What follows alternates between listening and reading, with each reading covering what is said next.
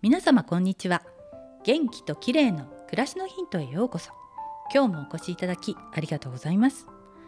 今日は軽井沢からポッドキャストをお届けしています。前から軽井沢には夏によく訪れていたんですがいよいよ東京との2拠点生活を始めることになりました。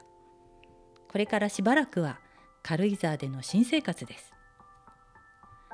昨日は猫のくるみちゃんをリュックキャリーに入れて新幹線移動でした。猫は環境の変化が苦手だとよく言いますが軽井沢の家に到着した時は見事にキャリーに入ったまま本当に一歩も外に出ようとしないのでびっくりしました。ご飯も食べていないしトイレを我慢しているんじゃないかと心配だったんですががんとしてキャリーに籠城です。大急ぎでケージを組み立ててその中に入れてあげると少し安心したようでした。こんな状況が1週間くらいは続くのだろうかと思いながら寝たところ夜中にくるみちゃんの大きな泣き声が聞こえてきました。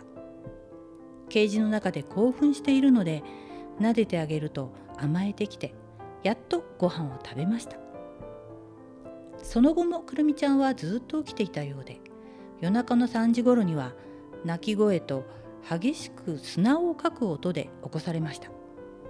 夜中の3時にうんちがやっと出たようです。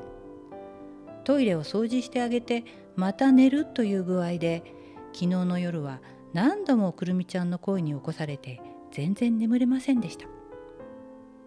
そんなぐたぐたの朝に素早く体調を立て直すのに効果的なのが深呼吸です。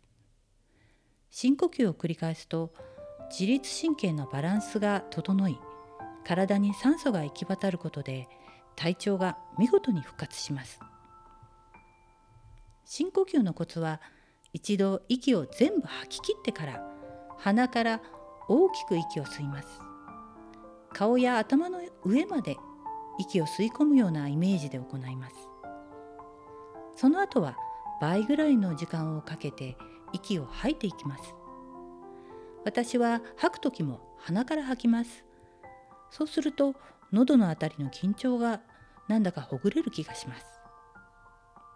ストレスを感じた時なども大抵呼吸が浅くなっているので意識的に深い呼吸をするのがおすすめです。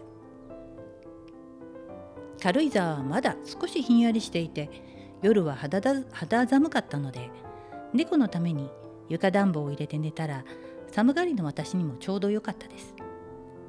軽井沢は風が気持ちよくて夏も比較的涼しいので家中の窓を開けて思いっきり深呼吸をして過ごしたいと思います。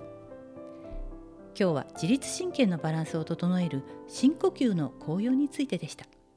最後までお聞きいただきありがとうございます。またお会いしましょう。友吉ゆき子でした。